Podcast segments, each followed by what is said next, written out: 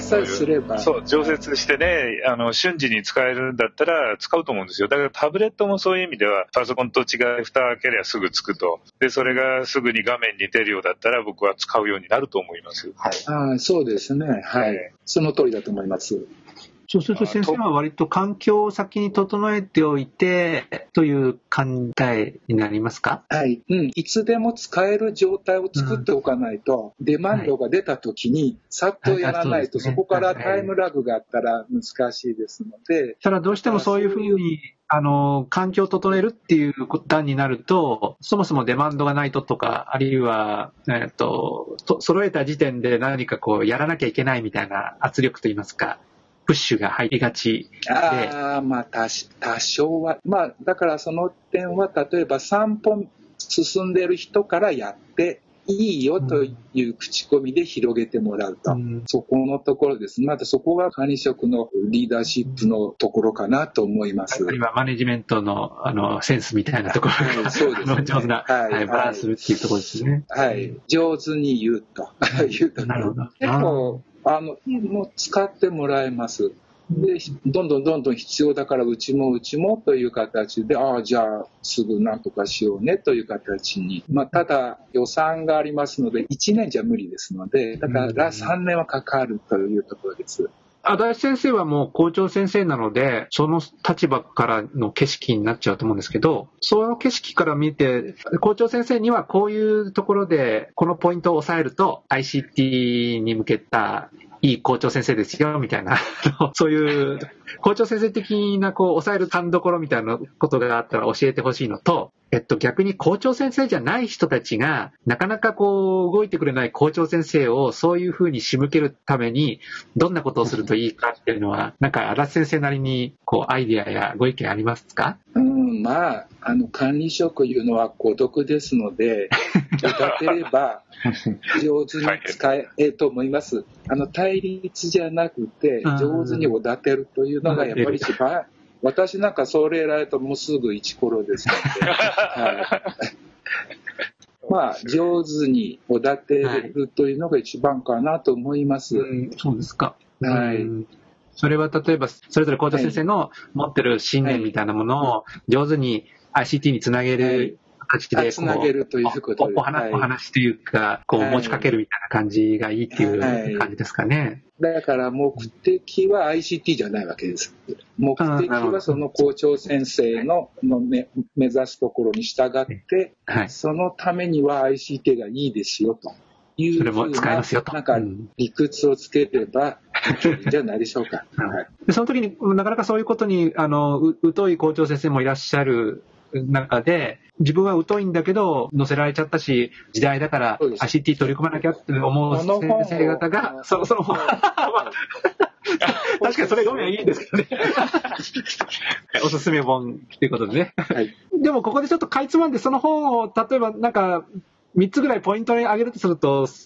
ど、どんな心持ちでいればいいんですか？えっとですね、もうこれからの先の子供たちのことを考えたら、うん、こういう情報化をしていかないと子供たちはもうそういう世界出ていくわけですので、先生方がどうこうじゃなくて子供たちのためにぜひという形で言えば、それを否定することはできないかなと思います。うん、多分理念のところは通じるとは思うんですが、具体的に何をこうどうしていくと環境も揃えるときにこういうところを気をつけるとか、校長先生的に目線でこういうふうなところに気をつけながら、その導入の話を進めたらいいとか、あるいはそういうものが入った状況の中で、自分の学校の先生たちをうまく乗せるときに校長先生が押さえておきたいところっていうか、うまいこの職員会議で言う時のフレーズとか、そういうものがあったら、うん、本からでもそういう言い方すると失敗しますので、はい、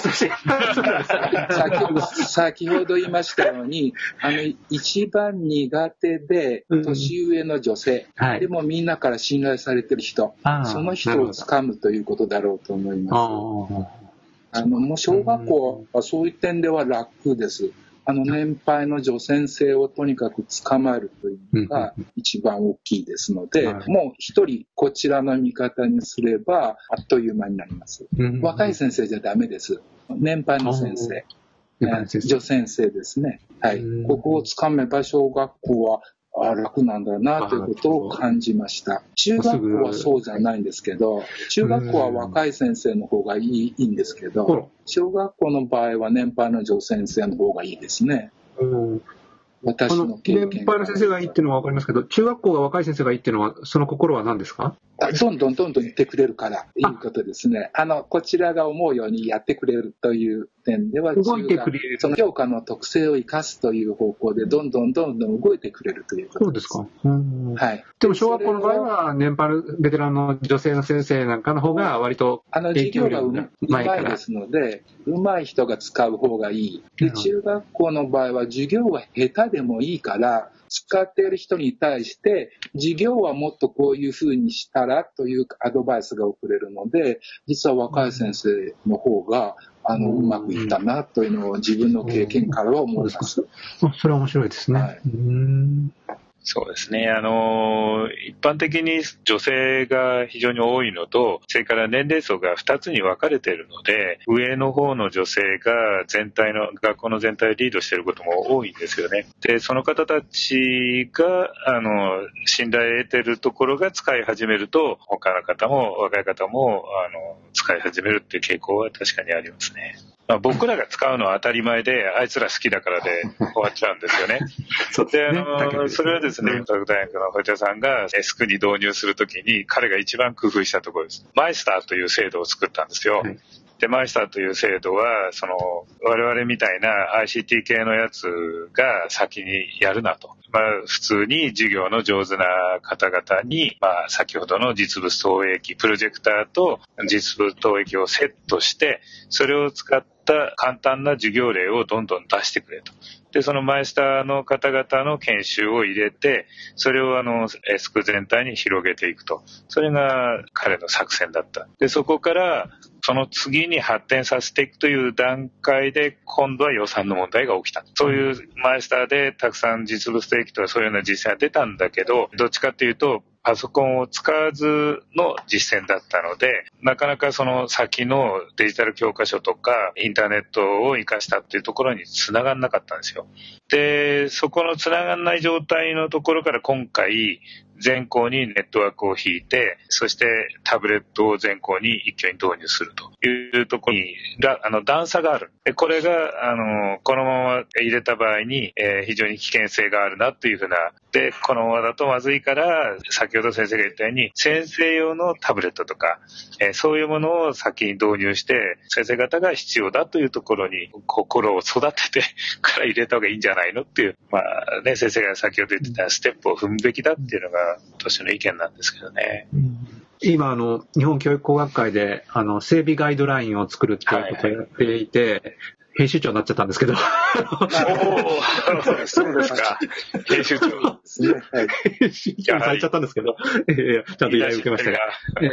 いや、だからな、ちょっとその、それなりに意義あるものにしたいなとは思うんですが、それも今のところステップという感じの表現でガイドラインを作ろうとしてるんですけど、今おっしゃったの、デマンドプルとかね、テクノロジープッシュとかね、その辺のバランスってとっても難しいなと思っていて、ガイドラインは、ステップは描くけども、でもそれをどれぐらいのその押し具合や引き具合で出していくかっていうのは、もう担当者とか、あるいは先ほどから出ている校長先生とか、管理職の先生方のマネジメントセンスといいますか、バランス一つじゃないですか。だから、その辺どうすると、あの、ガイドライン的にはうまいぐらいに使ってもらえるのかなって、ちょっと悩んではいるんですけれども、私先生、あの、なんかガイドラインっていうものについては何かご意見っていうか、お考えはあります、一緒に参加させていただいてます。はい。ぜひ、これからも協力していただきたいと思います。これ、講師によって違いますし、小、中、高とですね、全然違いますし、それから今までのどれぐらいやってきたかによっても随分違いますし、それから同じ市の中でも、そういう、まあ、いわゆるリーダーがいるとこといないところとでもまた随分違いますし、どこの学校にも通用するものって難しいんじゃないかなというのはあります。それから、どの時点でというステップですね。これもちょっともう勘ですので、ここまで来れば釣りへという、そんなはっきりしたものがあるわけじゃないですので、時間切れだから早く入れなきゃというところもありますし、まあ、なかなかちょっとやっぱ難しい。まあ、だからどう考えても、こういう点に気をつけましょうぐらいな、あの、留意点をちょっと多めにすることになるのかなと思ったり、それからやっぱ最終的にそれを、まあ、いわゆるマネジメントする人が、まあ、管理職が一番いいんですけれども、管理職で難しい場合には、情報担当じゃなくて、教務主任、教務主任にあたる人が、つまり全体を見れる人が関わる、判断するというところへ行かないと、あの、今までの分は結局情報担当がマニアックにどんどんどんどんやって、マニアックな人が欲しい環境だけを作ってやるからみんな使わなかったということですので、できるだけマニアックな人は避けて、あまりよくわからない教務主任ぐらいが一番いいかなというのは思います。そこにメッセージ伝えるというか、そこに動いてもらうということそそうですね。で、まだから本当はそのある程度マニアックな人はそういうのをうまくフォローするという立場に回って、はい、はい、そういう教務主任という立場で全体を見れる人がそういうところに関わっていくと。まあ、教育課程の中にどう組み込むかという、そういう視点がありますので、管理職が本当はいいんですけど、管理職が難しい場合は教務主任。今、うちの市では管理職は難しいから教務主任がいいかなというところで、あえて情報担当にしてないです。教務主任。教務主任、はい全体の教育過程が見える人がいいかなというのは思います。もちろん、その情報担当の方もいらっしゃりはするんですよね。肩書き的には。あ、そうそうですね。中心になる人物を教務主任がっていう。あそうそうですね。教務主任、それからあと、最近はやっぱり事務職員ですね。事務職員が案外客観的に見ておられますので、チーム学校で事務職員がというのは、これは本当にその通りだと思います。うん、ICT 支援員さんがおられればそこに入ってもらえば一番いいんですけど、うん、残念ながら島根ではまだ一人しかおられませんので、期待ができないです。はい。島根でっては県っていうことですか？あ島根県で、はい。ICT 支援員をつけようという発想は全くないですので、ね。まあ まあ、そういうこと、イコールそういうことですね。なるほど。ただタブレットを複数入れるときには、もう必要だと思います。だからこのまま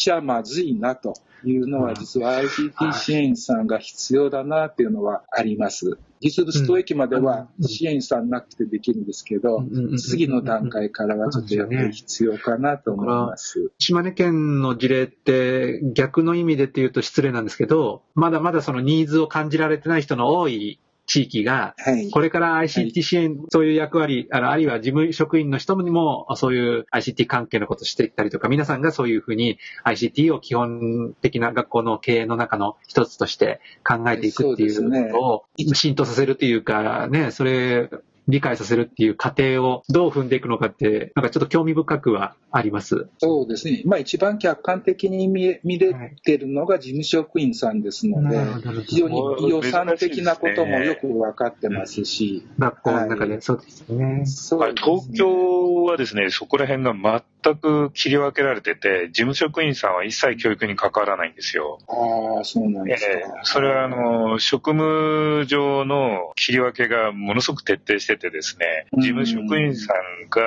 あの入ってくることはありませんね。ああ、そうですか。はい、発言もありません。結構地地域差というか、うん。地域差あるんですね。それは、すごく全然違ったイメージですね。鮮明にしてらっしゃるところありますもん。ね。そうですね。あと、その、やっぱりガイドラインを作るのに、こう、僕もどうすればいいのかなって悩むんですけども、やっぱり、あまりにもこう、テクノロジーによっていくと、いろんなこう、細かいところまで話が進んでしまいすぎるので、やっぱり、留意点に留めるしかないんだろうなと思いつつ、一番大事なのは、それがどうこの授業改善につながるかとか、教育効果につながるかっていうことを、そういうとかないと、実際何をしたいのかっていうことすら分かんなくなっていくっていう。だから結局その目的を何にするかというところで大きく変わってきますので環境が。だからその、こういう授業をやるときには、こういうプランはどうですか？そう まあそういう形になるかもしれませんが、まあでももっと大きな目的をはっきりしないとなかなか次が決まらないし、目的がない状態で入れようとすると、まあいろいろな入れ方があるということになりますので、やっぱりなんかビジョンというか、その、それをとにかくはっきりさせて、みんなが納得した状態でいかないと、難しいかなと思います。また先生、率直にビジョンという時に、小学校、中学校なり、まあもちろん高校で含めてですが、どういう描き方をすればいいですか？あの、タブレットが生かされるという点で言うとですね、やっぱり思考力、判断力、表現力のあのところが一番タブレットが有効に働くところかなと思ってますので、ただ、先ほど言いましたように、基礎学力とか授業力とか、あの辺だと実物投影まででいいという話になりますので、タブレットを使うとやっぱりそういろんな思考力とかですね、まあ、いわゆる共同学習的なイメージになるんれども、そういったことがものすごく必要かなと思います。いわゆる発展的な学力ですね。はい、そっちの方へ重点を置くと、やはりタブレットがいいということになってくるんじゃないかと、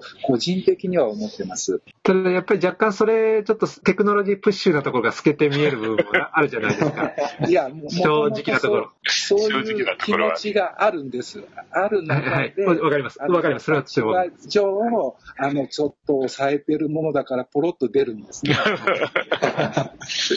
とても正直だ。ただ、まあ、だから、すごくわかります。だから僕、整備ガイドラインっていうものを作る時点でね、もうテクノロジープッシュ的なスケベ心がね、透けてるような気がしてて。何しろ、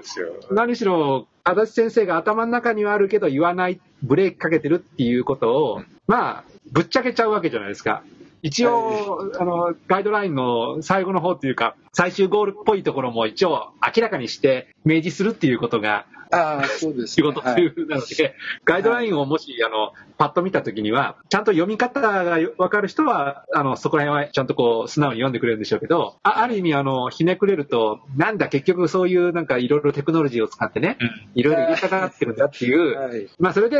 事業イメージをちょっとね、うん、あの、うん、描いてるだけみたいなことを、うん、どうせスケベ心だろうみたいな感じに 読まれざるを得ないというか、それに。あの、昔、2005年の教室ということで、あの、図がありましたですよね。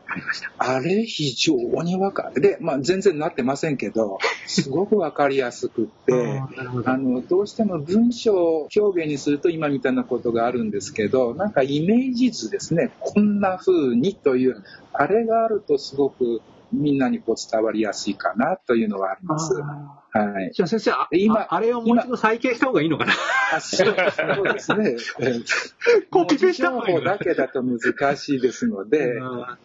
あいう絵があると非常にわかりやすいですね。はい。はい、考えてみたら、あれをちょっと見直さないといけないですね。添削するというか。あそうですね。それこそ、もしかしたらあれそのまま存続させた方がいいかもしれない。でもいいぐらいです、ね、あるいは、ね、どこかちょっと削った方ぐらいでいいんだみたいなことなのかもしれないですよね。むやみに新しいものを描くよりは、バージョンアップするっていう感覚の方がいいのかなまた繰り返しそうですね。またそうですよね。うん。いや、だからといってね、全く新しいのを作ったって繰り返しになるっていうのは、そうそう、繰り返しですよね。分かってるので、だったら2005年のあのイラストを一度ちょっとみんなで考え直さないといけないのかな。見てね、考え直すっていうか、検証するみたいなことをしないといけないのかなって、今ちょっと話を聞いて思いました。場合によっちゃ、あれそのままもう一回。まだ十分使えると思います。やっぱそういう、ですかね。考えてみたら、まあ、あれにしかならないのかもしれ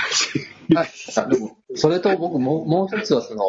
おとといの NHK スペシャルで、ネクストワールドだったり、はいはい、ああいうことを。やっぱりこう、うん、子供たちの将来として捉えて、そこに立つ道筋の中にやっぱ ICT を飾るを得ないっていうことは、みんなで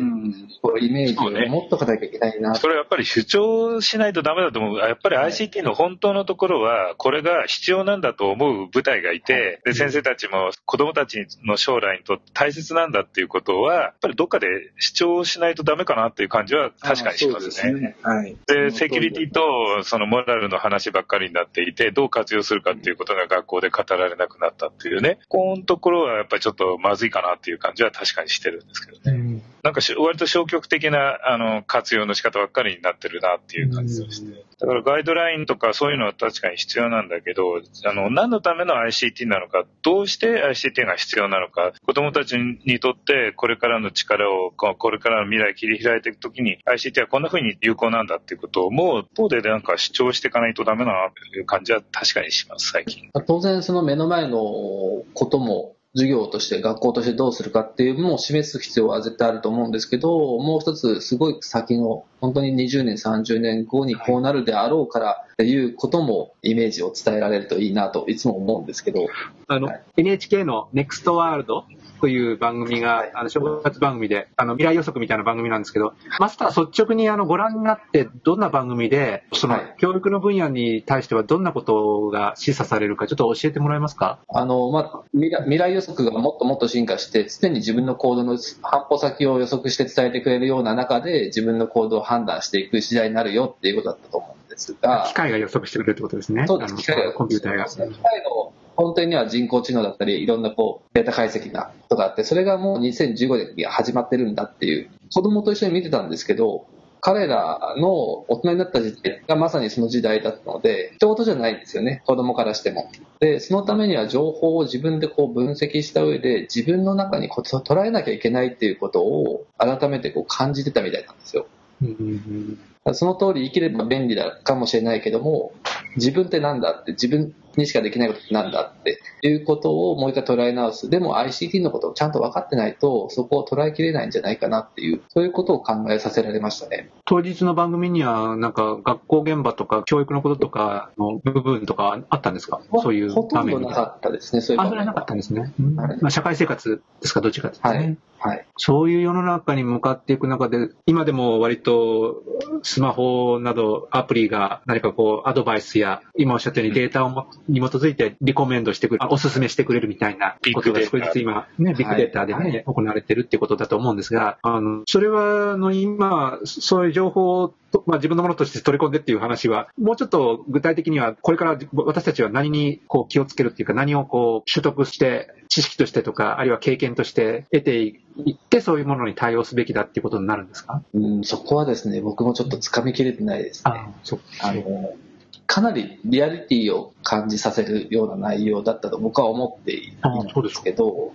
あの、今の進化をそのままいけばきっとそうなるんじゃないかなっていうこの、まあ楽し、楽したいし、リスクをとにかく回避したいしっていうことから考えると合理的で非常にあのシンプルな考え方だろうが、反面、それが嫌だって思う、こう、動物的な、なんでしょう。そういう感覚っていうのもきっとあるのかなと。ただ、今までの勘に頼ってたものが、そうやってこう、一つ一つ解析されていって、あらかた、こう、形として見せられるものをなぞるようなことになった時に、そもそも持ってたような力が伸びるのか、劣化する、まあ、退化するのか、うん、そういった点について考えていく姿勢を育むことはすごく大切になっていくだろうなと思います。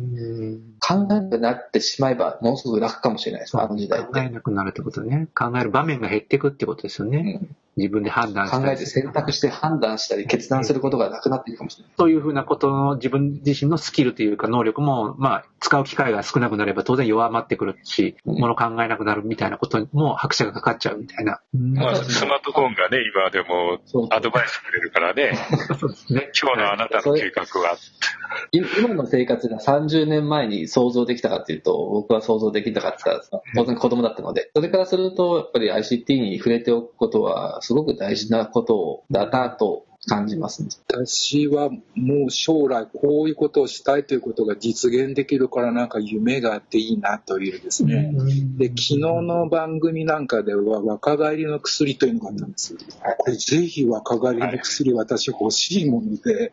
あのそでもうそれがもう実現の一歩手前まで来ていると。だからなんかそういう話を聞くとワクワクするんです。だから特に今島根ではノーメディアという、ノーメディアというのはもう今の時代では考えられないんですけど、今の教育界でノーメディアが当たり前になってるんです。だからメディアイコール悪で、しかもそのメディア教育を担当してる私なんか大悪のボスみたいな感じで、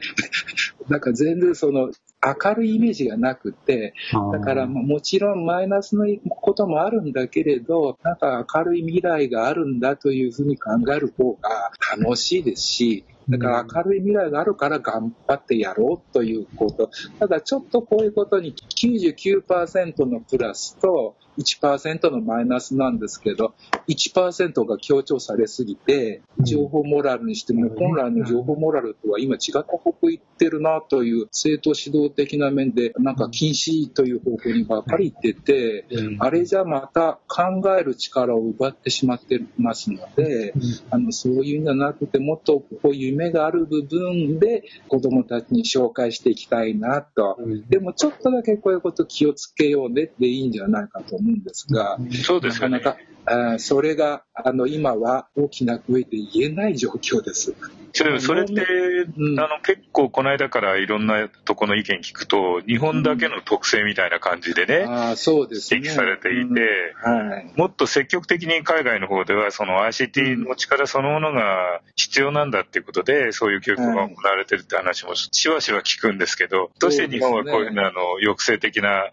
扱われ方をしてしまったんでしょうね。心配性な国民性じゃない。そうですか。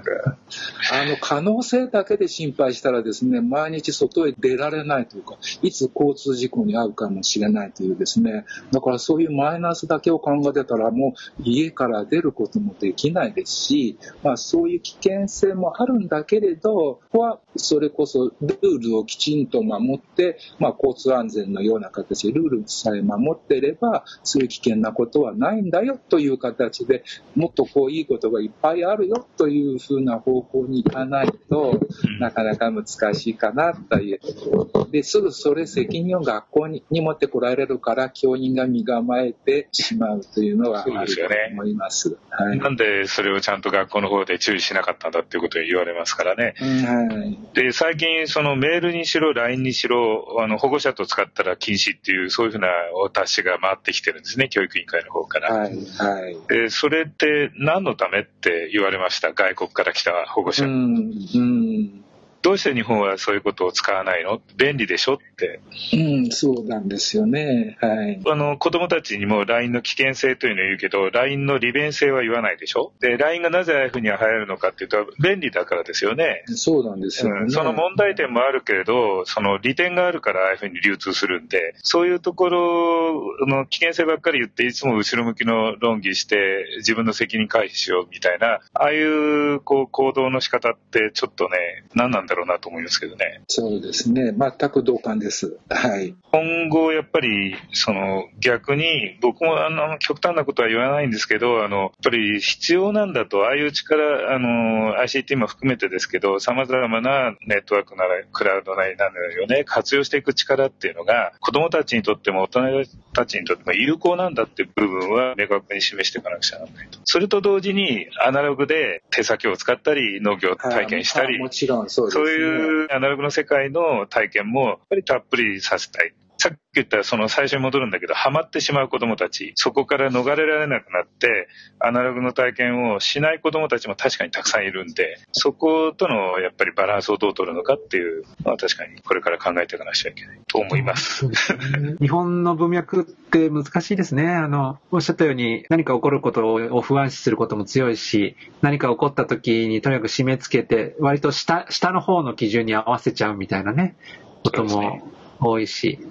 逆に言うと、あれなんですよ、校長先生の話を冒頭してたんですけど、管理職の先生方、もしくは教育委員会でもいいですし、誰か責任持って言ってくれる人がいれば、うん、そうです。やるっていうかね、その人が責任取ってくれるんでしょっていうことで、まあ任せちゃうというか、まあそういう単純さもあるという感じかな。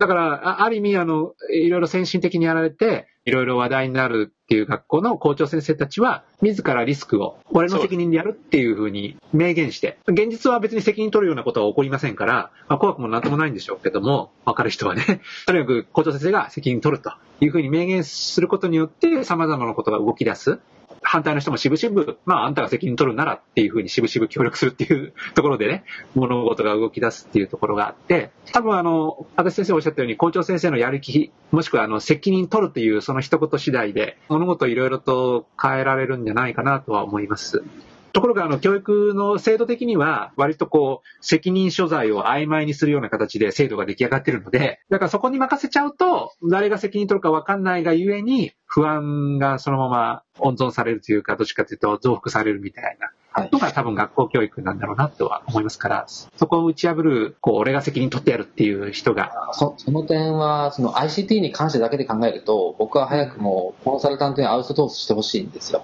責任も含めて。あ、なるほど。はい。で、ダメだったらその人を契約しなきゃいい話なんで、次。あ、そっか。いい人だけはちゃんと残っていくように。そうですね。まあ、それはそこに予算がつかないっていうのが今の現状なので、なんとか打破しないといけないんですけど。官僚にせよ何にせよ、その仕事パートじゃなくてですね、あの、まあ、終身雇用なり何なりね、一つの仕事のところがずっと続いてるじゃないですか。で、ところがその、今回の求められてるのは、一時仕事みたいなね、一旦その仕事だけの時の責任者みたいのが求められてるんですかね。コンサルタントみたいな形ですかね。そのなんかこう、仕事の仕方がね、日本の場合、なんかちょっと今までのと変わらないと、この仕事を私は今請け負った。だから責任を持たせろっていう、そういうパターンの仕事の仕方っていうのが、まあ、なんとなく求められてきてるなっていう感じがするんですね。ただ、あの、責任を持たせろっていうことは、つまりは裏返すと権限を持たせろっていうことになると、つまり権限は渡したくないわけですよ。責任は渡したいけど、責責任は問いたいけど、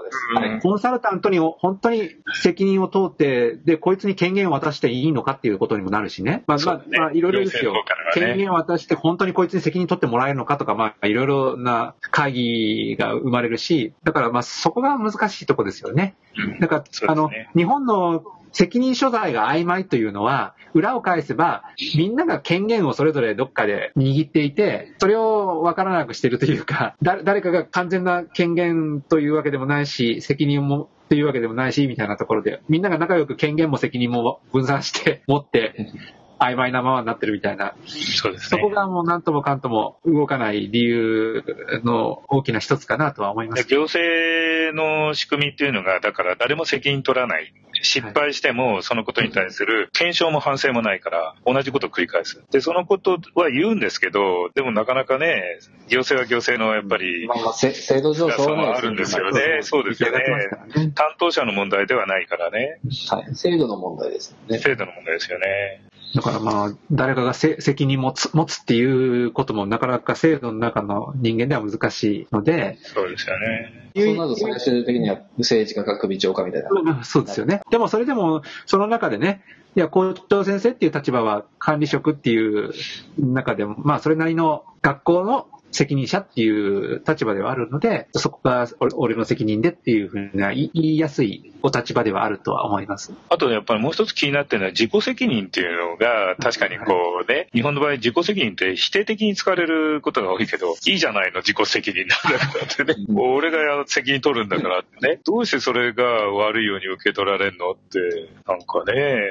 気の毒ですよね。校長先生たちもそうやって自分でやって、それ偉いじゃないですかね、責任取るって言ってんだよ。でもそれは割とやっぱり校長先生たちがそれ突っ走った時に突っ走るっていう感じで受け取られ、なんか先ほど先生も言ったけど、浮いてしまうとかね、そういうのが非常によくあるわけで、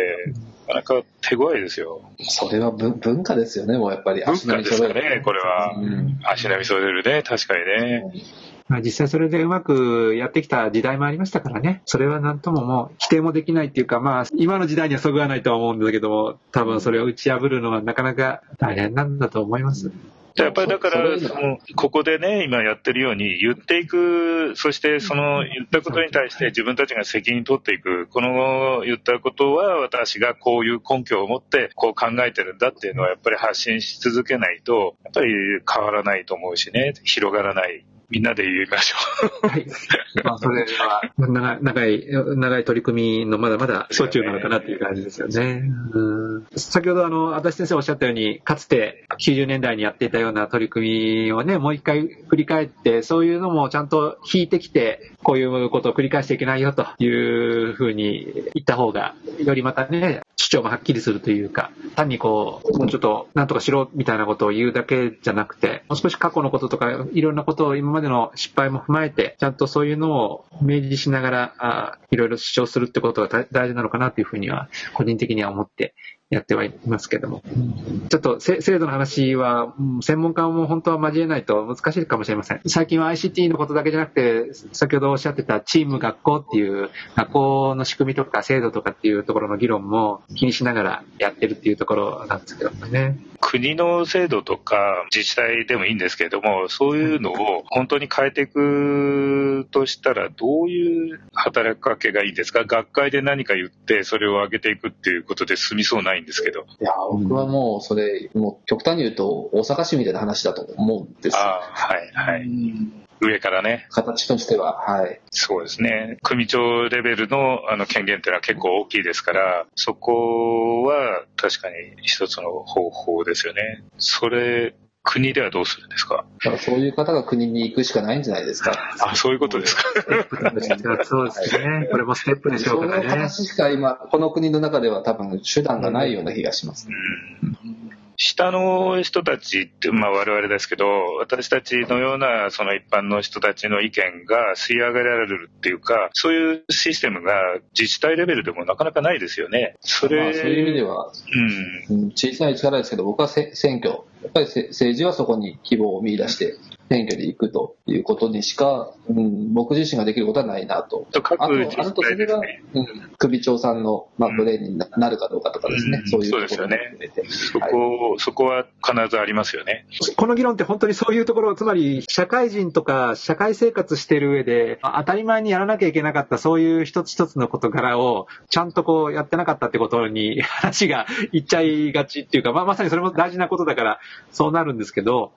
まあでもそれでもまあ今の範疇の中でやっぱり個別の校長先生が管理職の方が声を上げていただくっていうところが、この僕らがこう影響を与えら与えられる範囲の中での現実的な声を上げていただく立場の人なのかなと、校長先生とか管理職の先生が。管理職の先生ね。その方が本当にそういう権限とか立場で、仕組み上はそういうことができる人であるのだから、なんとかこう、じゃあ、こう、一応やってやろうか、俺の責任でやってみろよとかね、そういうふうに、あるいはその、足立先生から教えていただいたいろんなノウハウとか、そのご本なんかでまとめられている事柄 を活かして、全国の校長先生が一肌脱いでもらえれば、この国の学校教育、割と今の制度はいろいろいじくらなきゃいけないのは確かなんですけど、まあ、変えられるところは少なくないんじゃないかな。むしろ大きく変われる可能性は残ってるんじゃないかなっていうのは思います。足立先生のような方々が本当にこう、いろんなことを発信していただいてるのを僕らもそれをもっとご一緒に広げていかなきゃいけないと思うし、管理職の先生方とかが奮起するようなこう、アプローチってあるのかないのか。そこが僕は、あの、実は、あの、日本教育工学協会が、あの、やろうとしてる、ジャエットがやろうとしてる、学校情報化認定事業の一つ存在価値をそこに見出すべきなのかなとは思うんですけど、あれはもうちょっと売り出し方というか見せ方を上手にやらないとすぐポシャっちゃうので、日本だと。だからもうちょっと戦略的にやらないと、そういう管理職の先生方に何を訴えるって時に、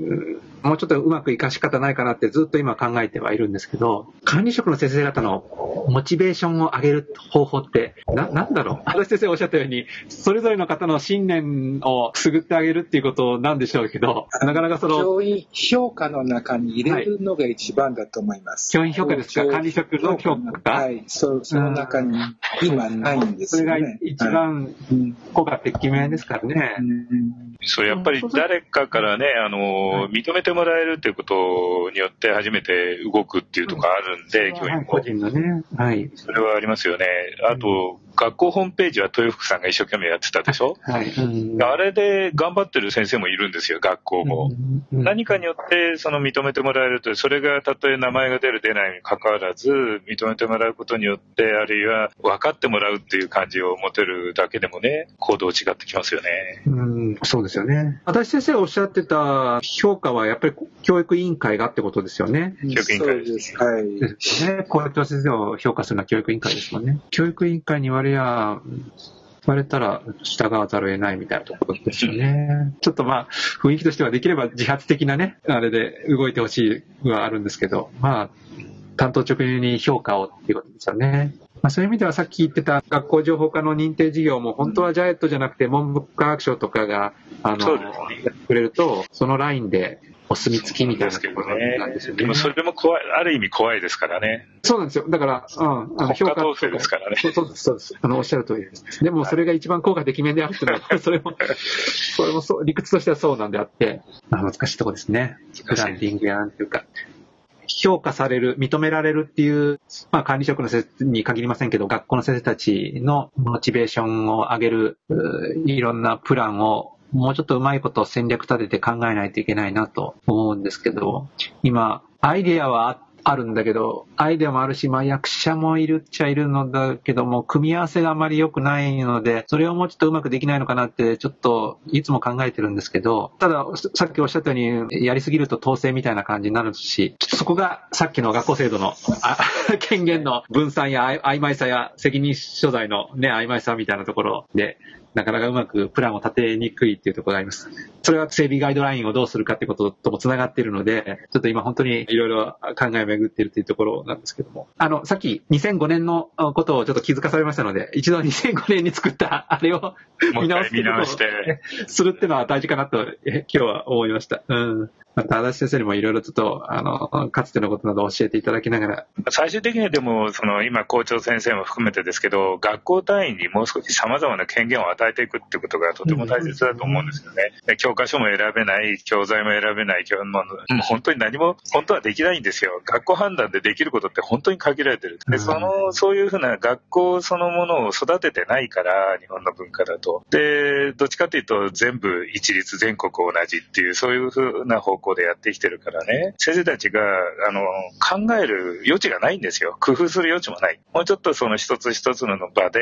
学校単位でやれることを増やしてくれたりね、すれば、多分校長先生たちだってもっといろいろ提案してくると思いますよ。今は、校長先生たちも横並びを要求されるから、会議して全部一緒にして、それで動いてますからね。とてもじゃないけど、それから違うことは怖くてできないんですよ。一校長先生だと。でその中で頑張ってられる校長先生ってのはなかなか珍しいんですよ。そういう意味で、その、応援してあげることは必要だけど、その応援してあげるだけでは世の中変わらないから、やっぱり学校にもうちょっと権限与えて、自由度を与えてほしいっていう、それによっていろいろ変化すると思いますけどね。そういう意味ではあれですね、僕らちょっと、あの、今日はすごく校長先生とか、まあ、あるいは教頭先生なり副校長先生なりの存在、ぼんやりとしたまんまで扱っちゃったんですけど、改めて管理職の先生方の仕事のあり方というか、頑張られてるご苦労みたいなことをもう一回ちょっと ICT に限らないでお仕事内容をちゃんと理解する必要もあるのかなって今日は思いました。まだまだそちらに知識や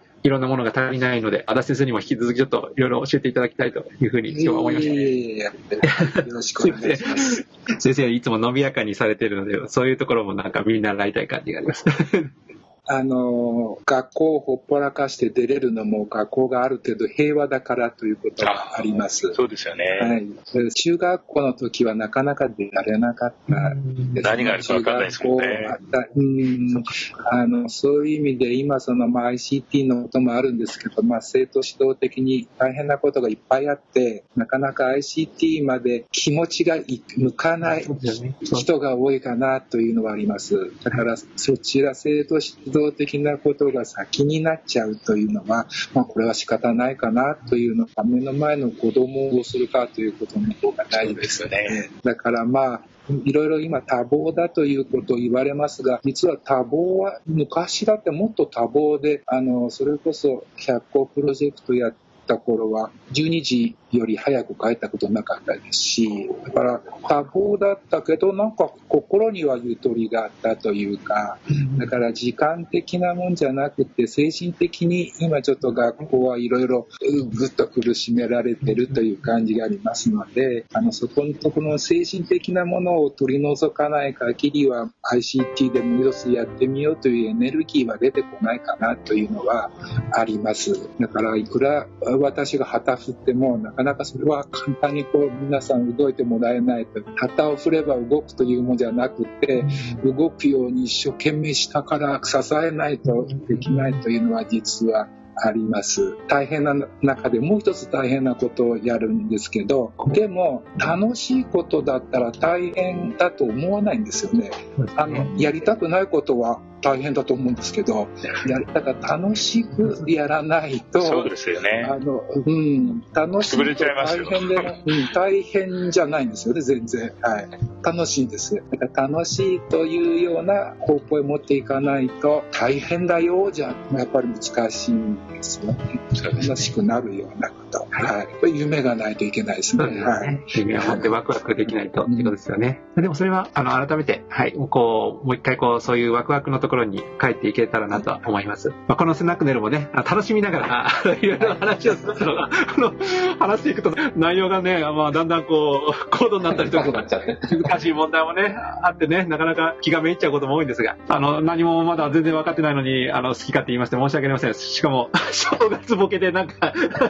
こう、話ど、どっから探ろうかなっていう、ぼんやりした感じで、なんか今日はあっという間にまた時間が過ぎてしまいましたけど。もう終わりの時間ですね。はい、はい。荒木先生、今夜も、はい、あの長長いことお付き合いありがとうございます。ありがとうございました。はい、楽しませていただきました。よかったです。も楽しく進めたいと思いますので、またよろしくお願いします。はい、よろしくお願いします。皆様今日もありがとうございました。ありがとうございました。お疲れ様です。じゃあまたごちそうさま。